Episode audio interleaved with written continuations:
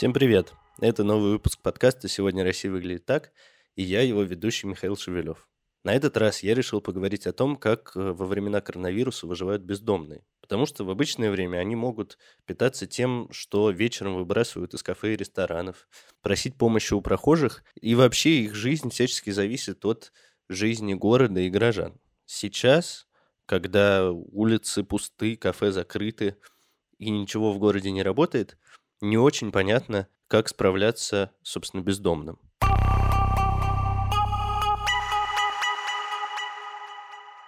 Я связался с теми, кто помогает бездомным в этой, очевидно, непростой ситуации. В частности, с Григорием Свердлиным, директором благотворительного фонда «Ночлежка». «Ночлежка» – благотворительная организация, которая появилась аж в 90-м году, то есть 30, 30-летие мы в этом году празднуем. А, мы помогаем бездомным людям, а, тем людям, которые уже оказались на улице в силу разных причин, тем людям, которые вскоре могут оказаться а, на улице, если вот им не помочь сейчас. И в целом все наши проекты, ну вот как если смотреть на наши проекты как на такой комплекс проектов, все это нацелено на то, чтобы помогать людям выбраться с улицы и вернуться к обычной жизни. Действительно, на эту цель работают наши проекты. Собственно, есть такой базовый уровень помощи, который мы называем гуманитарным. Это проекты по раздаче еды, по оказанию медицинской помощи, по предоставлению возможности постирать свои вещи. У нас есть прачечная в Петербурге, в которую ну, в обычное время приходит в среднем где-то 40 человек каждый день. А сюда же в эти гуманитарные проекты попадают э, там, наши душевые, а наши пункты обогрева, то есть места, куда можно прийти в холодные там, 5-6 месяцев. А эти проекты работают, туда можно прийти и переночевать. Мы ставим а, несколько таких пунктов обогрева в Петербурге. Вот. И это все, с одной стороны, нацелено на то, чтобы помогать людям сохранить э, здоровье и достоинство, той ситуации, в которой они оказались. А с другой стороны, это такая точка входа, то есть это тот, э, то место, где появляется доверие между человеком и там, сотрудниками или волонтерами организации.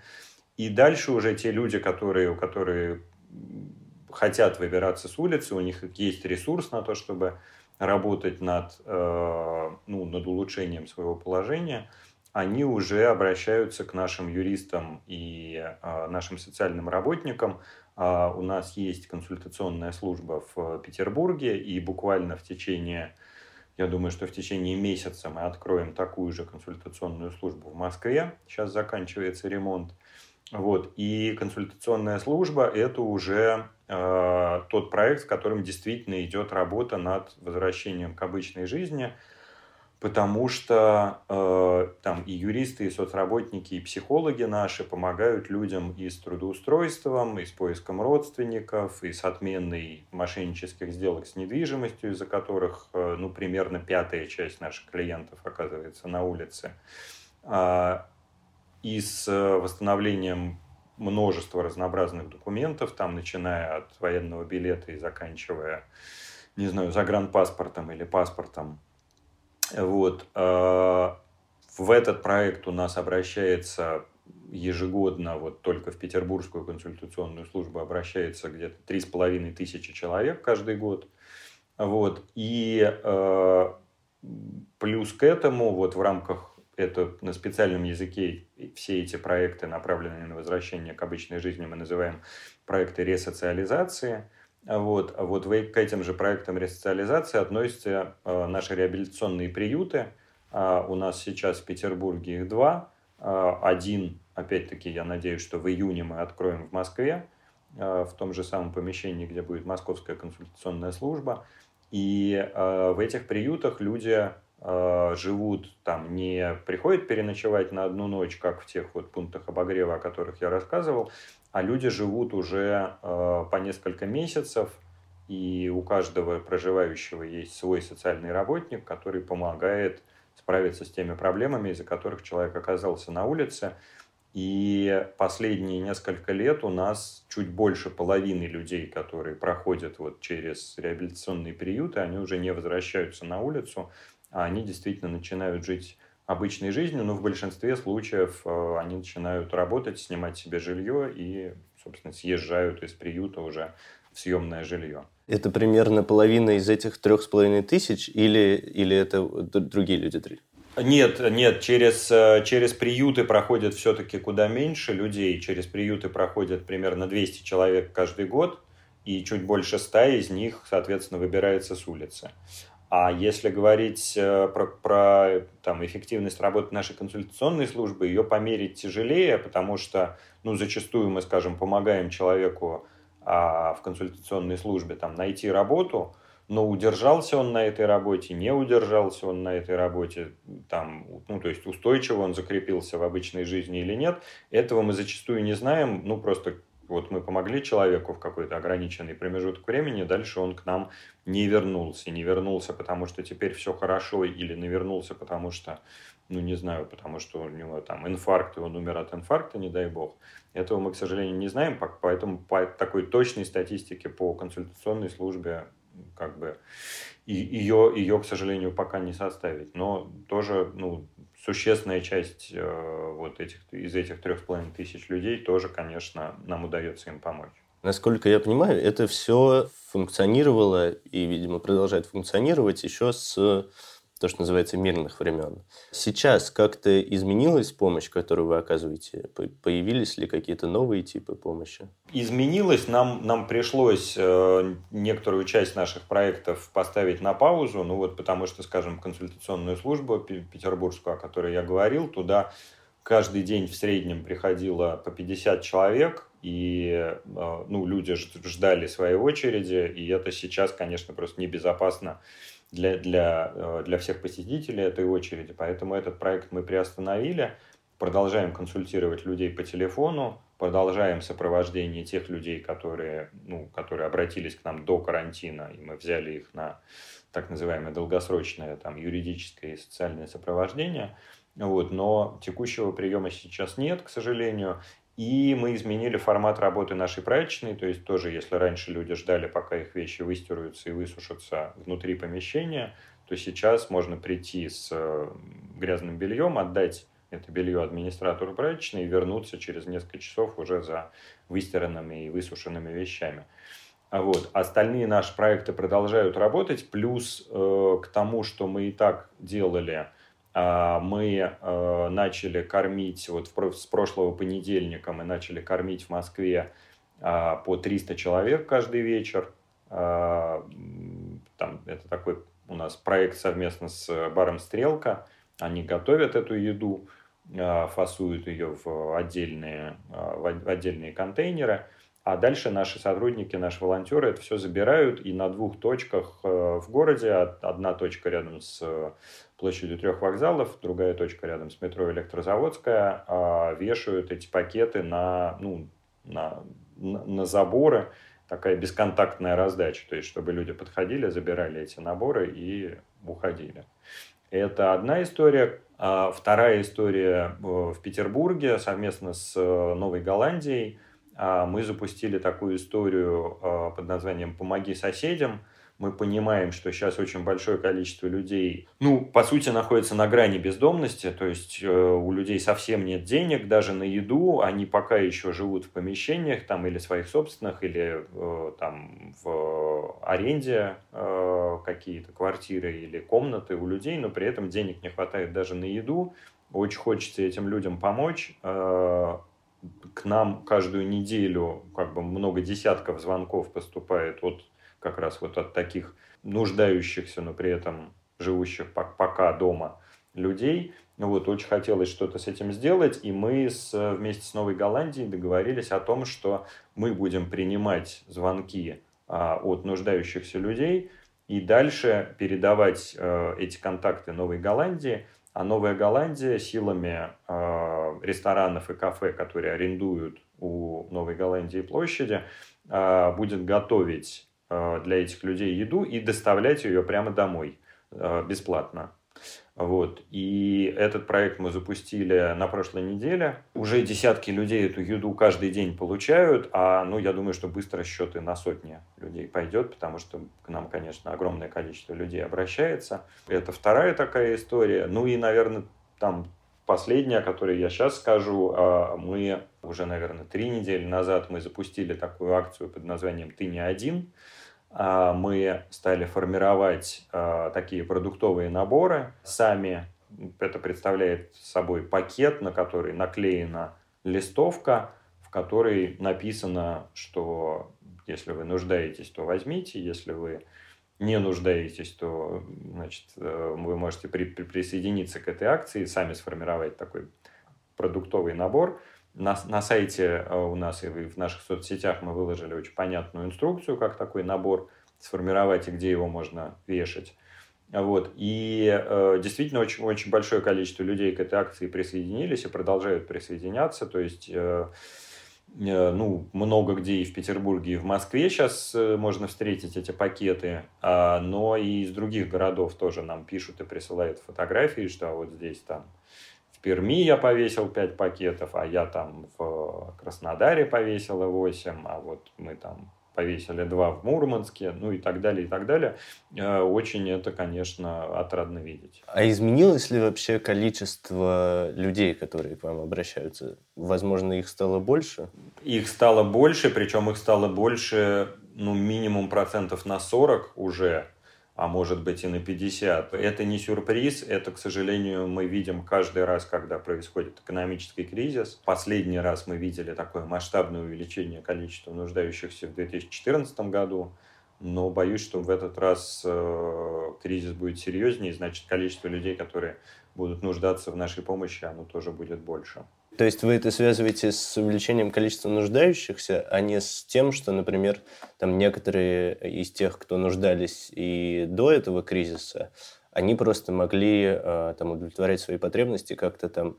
Ну, мы знаем, что многие бездомные там питаются тем, что выкидывают по ночам из кафе и ресторанов, тоже у них получается где-то ночевать и так далее. А сейчас, как будто бы, когда город не функционирует, то вот у них осталось, осталось одно прибежище.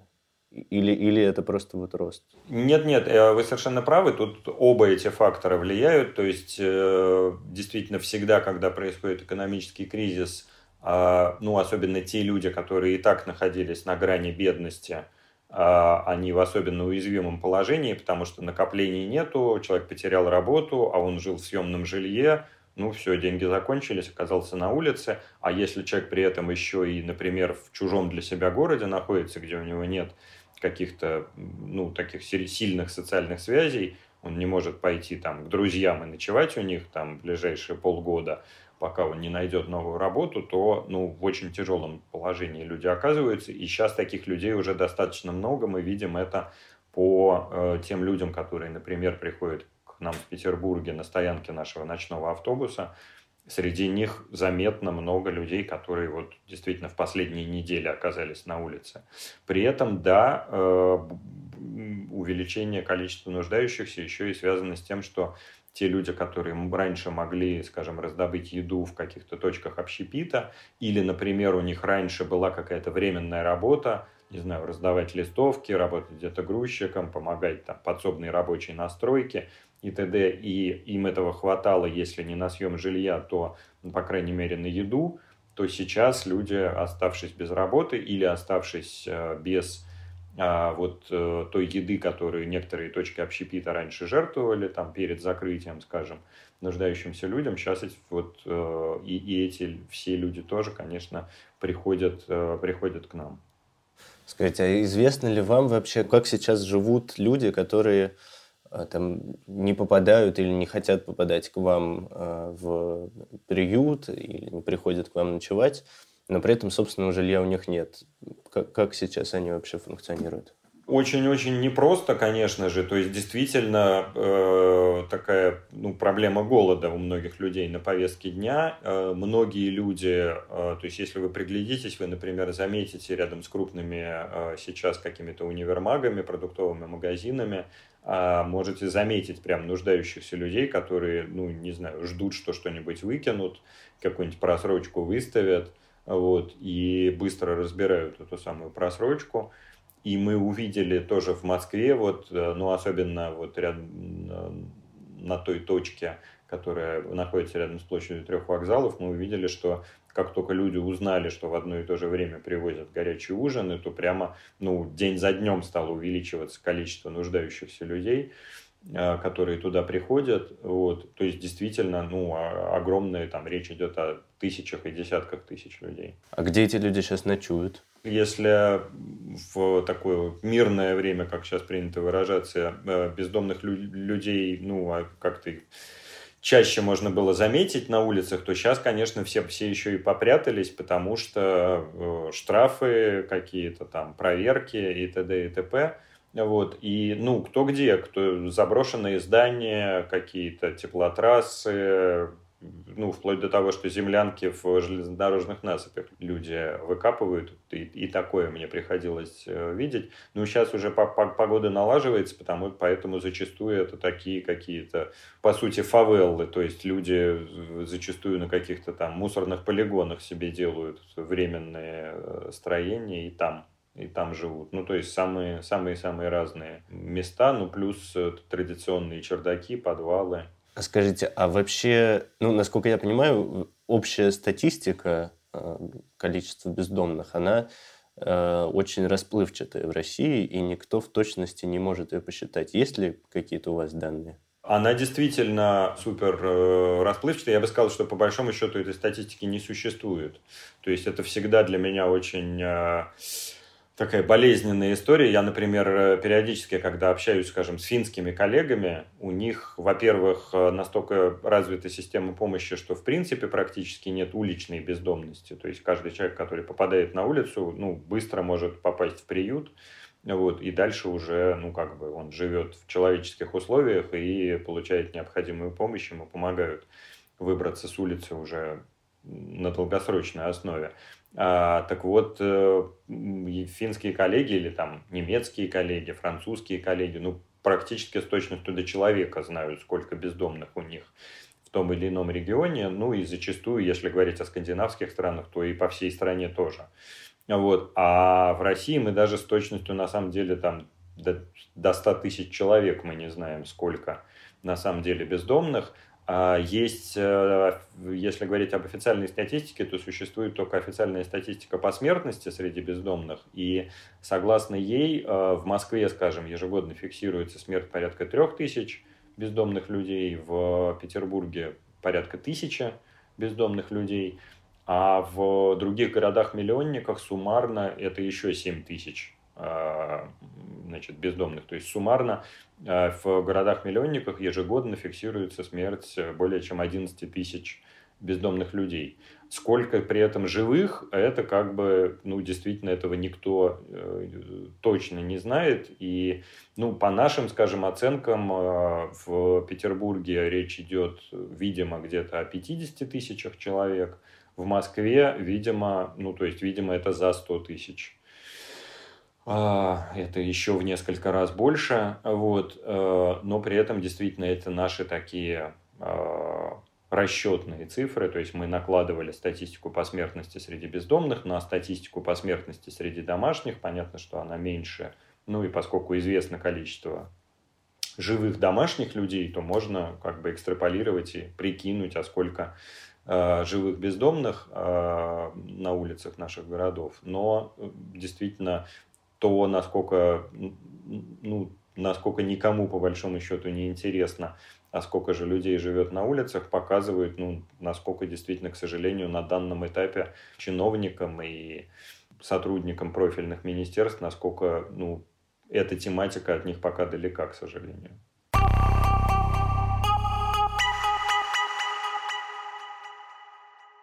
Изначально ночлежка была основана в Питере и там, собственно, развернулась наиболее широко. А в Москве уже давно помощью бездомным и нуждающимся занимается Центр Дом друзей. И мы поговорили с его директором Ланой Журкиной. Лана, здравствуйте. В общем-то, ситуация очень такая напряженная, нервная. К нам, конечно, сейчас пристальное внимание даже не правоохранительных органов, а бдительных граждан. Э, сегодня э, мы с коллегами были на приеме у э, начальника полиции Басманного района, Басманного ОВД, как раз э, в зону которого входит сквер Курского вокзала, где у нас обычно проходят э, э, инцидент с полицией. И вот они говорят, что да, они даже по времени показывают, когда начинают у них раскаляться телефоны в дежурной части, когда звонят бдительные граждане, рассказывают, что тут собралась э, куча народу, и они сейчас все просто-напросто друг друга перезаражают, потом пойдут нас заражать. И это время совпадает точно со временем приезда э, э, наших волонтеров, скажем так. То есть сами бездомные, которые там находятся круглосуточно, никого не волнуют. Стоит только появиться кому-то из тех, кто оказывает помощь, сразу идут звонки в полицию. Вроде мы сегодня договорились э, до того, что мы будем соблюдать нормы, которые сейчас приняты, социальную дистанцию, э, перчатки, маски, ну и все как бы, все как надо. Хотя мы до этого то же самое все делали. И э, вроде как нам претензий будет меньше. Ну, посмотрим. Завтра как раз у нас выезд очередной. Посмотрим, как будет. А вообще вот в этом сквере происходит, правильно я понимаю, что это приезжают волонтеры, у которых есть какая-то еда приготовленная, и бездомные, нуждающиеся, выстраиваются в очередь и по очереди получают э, какой-то свой паёк. Да, у нас по Москве порядка девяти точек. Это места традиционного скопления бездомных. Туда уже как бы не десятки лет приезжают организации, приезжают волонтерские группы, они кормят людей, раздают необходимые им предметы гигиены. Туда же обычно приезжают родственники, которые ищут своих э, пропавших родных. Туда же приезжали вербовщики из трудовых домов, которые искали рабсилу дешевую и предлагали за это ночлег и проживание, питание. Э, туда же, э, на эти точки, приезжают все организации, которые оказывают ту или иную помощь. Там же мы можем увидеть людей, которые свеженькие, только-только, вот потеряли документы, еще э, не стали бездомными. Э, мы созваниваемся сразу, пытаемся найти родственников, созвониться с кем-то, то есть вытащить, выдернуть сразу человека из этого состояния и максимально быстро отправить домой. То есть на самом деле это не просто точки, где раздается еда. Это места оказания обширной, можно даже сказать комплексной социальной помощи, медико-социальной помощи, потому что мои бригады выезжают еще и с медицинской помощью. А как часто эти бригады выезжают? Они же там не круглосуточно дежурят? Нет, у нас бригады работают, конечно, не круглосуточно. У нас 8-9 э, выездов в неделю. В какие-то дни мы выезжаем два раза. Э, бывает, выезжаем по запросу.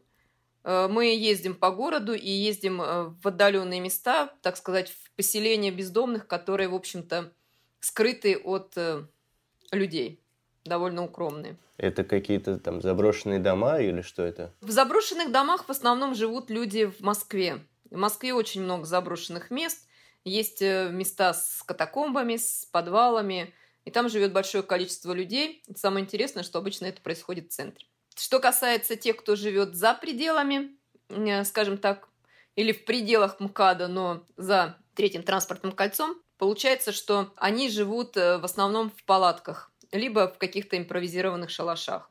Ну, что-то там, знаете, как домик э, дядюшки Тыковы, что-то такое. По вашим ощущениям, или, может быть, у вас есть какая-то статистика, сейчас к вам обращается больше людей, меньше или так же? Гораздо больше. Гораздо больше и обращаются люди, которые сейчас потеряли работу. Помимо тех классических э, бездомных, которых э, обычно принято показывать, что вот, вот такой вот он весь маргинальный, весь э, упал, его не поднимешь, вечно пьяный, вечно грязный. Есть масса достойных людей, которые, да, они вынуждены как-то приспосабливаться к жизни.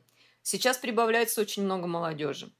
Причем молодежь, это вот недавно потерявшая работу, жила, жили на каких-то своих еще имевшихся ресурсах. Эти ресурсы уже э, заканчиваются, либо уже закончились, и они не понимают, что им делать дальше. И на самом деле они еще находятся в стадии отрицания того, что они попали прям вот крупно попали в беду. Но э, дело в том, что если сейчас их не подхватить и не помочь, они потом смирятся с тем, что они оказались на улице, что у них жизнь пошла прахом, и это будут еще такие бездомные, большое количество, которых потом вытягивать и вытягивать, и масса сил для этого понадобится. Не факт, что получится. Каждую неделю прибавляется где-то э, порядка 10% э, людей.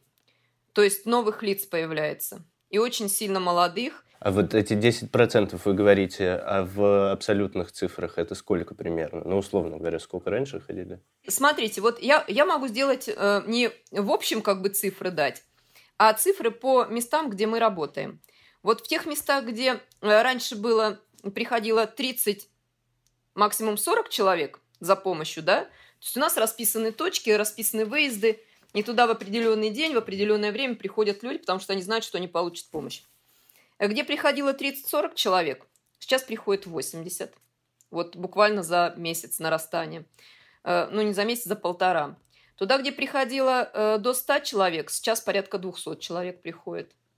То есть эти люди, они вот как раз наросли именно за э, тот период, когда у нас все-таки была объявлена пандемия. То есть в два раза. Очень много людей обращается сейчас э, семейных с детьми, э, которые работали э, на маленьких рынках продуктовых, в небольших магазинчиках. Они были посудомойками, уборщиками. Ну, все позакрывалось, работы нет. А эти люди, э, граждане ближнего зарубежья, много лет здесь живут. Понятно, что они уже на нелегальном положении.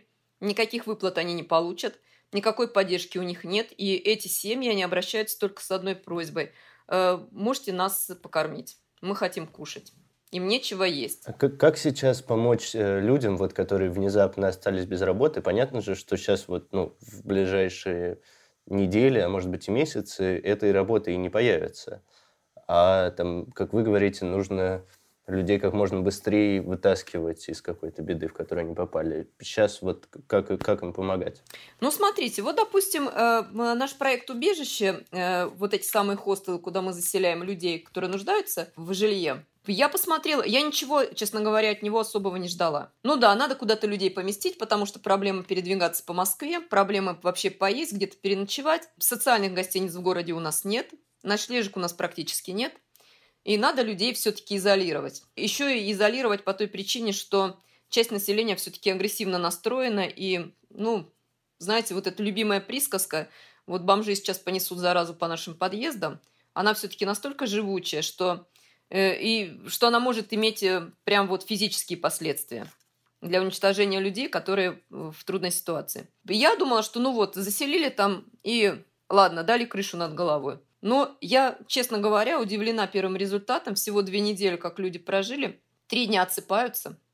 Они только э, ходят в душ, пьют очень много воды, потому что у всех обезвоживание, и спят. Вот это три вещи, которые люди делают в первые два-три дня. Приходят в себя, и вот я могу сказать, что первые 40 человек, которых мы заселили в хостел, из них 15 человек уже нашли работу. Да, это низкооплачиваемая работа. Понятно, что они не могут за эти деньги ничего снять себе какое-то жилье. Они даже прокормить себя толком не могут за эти деньги. Это в основном подработка. Где-то в магазине, где-то по знакомству какого-то фермера кто-то вот устроился работать. Но я была удивлена. И мне прямо вот сейчас даже хочется какого-то взаимодействия с, с государственными структурами, чтобы они направили специалистов по трудоустройству в наши эти убежища, чтобы те с ними проработали – и, возможно, из этого тоже будет такой серьезный, прям конкретный выхлоп, полезный для общества. Работа не появится сразу, вы правильно сказали. Я боюсь, что после того, как закончится у нас вся эта сумеречная история, э, я боюсь, что очень многие лишатся привычных ему, им работ, потому что все-таки общество претерпит изменения, в том числе и в плане рынка труда. Многие люди не готовы переучиваться. Я думаю, что многие даже работодатели не будут знать, что они хотят от э, сотрудников. Будут понимать, что надо что-то новое, а что... Ну, то есть опять будет все в подвешенном состоянии. Но, тем не менее, э, я рассчитываю на то, что люди не опустятся за это время, будут находиться в нормальных условиях, не опустятся, по крайней мере, не потеряют своих социальных навыков, а это уже очень много. Самое быстрое, самое легко теряемое – это социальные навыки, и они же самые трудно восстанавливаемые. За полгода можно потерять все, два года надо, чтобы все это восстановить.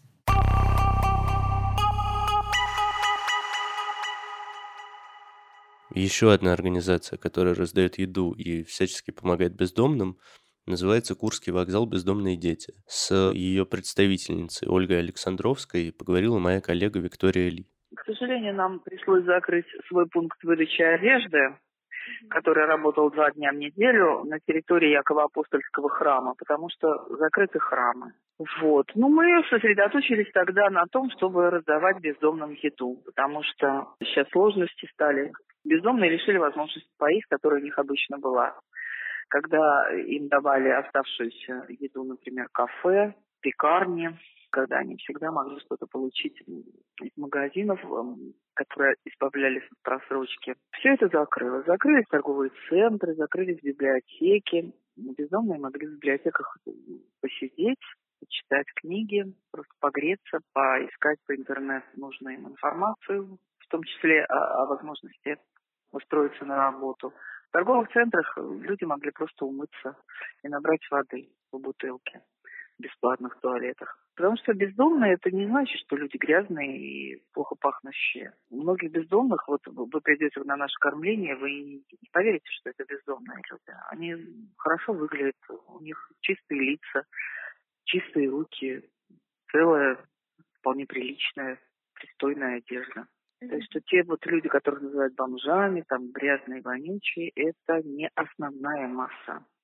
Это далеко не основная масса бездомных. Вот сейчас они всех этих возможностей, э, то есть выглядеть нормальным человеком, быть сытым и не отличаться от других людей, они этой возможности лишились. В конце апреля, когда волонтеры раздавали еду неподалеку от Курского вокзала, полицейские задержали нескольких из них. Вот как это было. Они не представились, они не сказали, почему. Я все просила, почему, за что вы нас задерживаете? Они говорят, вот видите, какую вы толпу собрали. Говорю, ну посмотрите, они же выстроены, здесь нет толпы. Они выстроены, они подходят, мы на руки брызгаем им санитайзером, то есть у них руки чистые, берут тарелку с супом, отходят. Ну да, отходят они вот уже там труднее немножко. Но пока они получают еду, они стоят, они не толпятся, они стоят в очереди. Просила, дайте нам докормить. Мы докормим людей. Вот просто раздадим сейчас суп, чай, э, все отдадим, что у нас есть, и сядем в ваши машины. Не разрешил. Суп все-таки долили ребята, и полицейские сказали, бездомные без чая обойдутся. И стали грузить баки в машины добровольцев. Бездомные увидели, вот передние, те, кто стояли ближе, они поняли, что кормление заканчивается.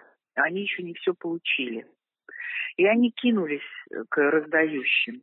Задние, которые вообще там ни сном, ни духом, они увидели, что передние побежали, они тоже побежали. И вот в этих протянутые руки добровольцы вот э, бросали пакеты с овощами, с пирожками, с куличами. Ой, и люди убегали, схватив эти пакеты, потому что, ну, им непонятно, что происходит. Милиция, полиция, добровольцев забрали. В общем, такое унижение для людей было, я вам скажу. Нельзя людей как скотину гонять, пугать. Они и так э, не самая, э, в общем-то, отверженная часть общества, скажем так, да?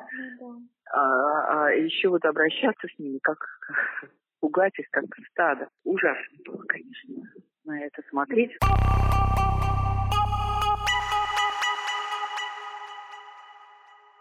Если коротко резюмировать то, что мы узнали, поговорив с теми, кто занимается помощью бездомным, это то, что бездомных становится гораздо больше, а помогать им труднее, и государство никак этому не способствует. Но все же есть отдельные волонтеры и целые организации, а, которые занимаются тем, что помогают оставшимся на улице. Это был выпуск подкаста «Сегодня Россия выглядит так». Я его ведущий Михаил Шевелев. Подписывайтесь на нас на всех платформах – Скачивайте наши подкасты, где это можно сделать. И до новых встреч.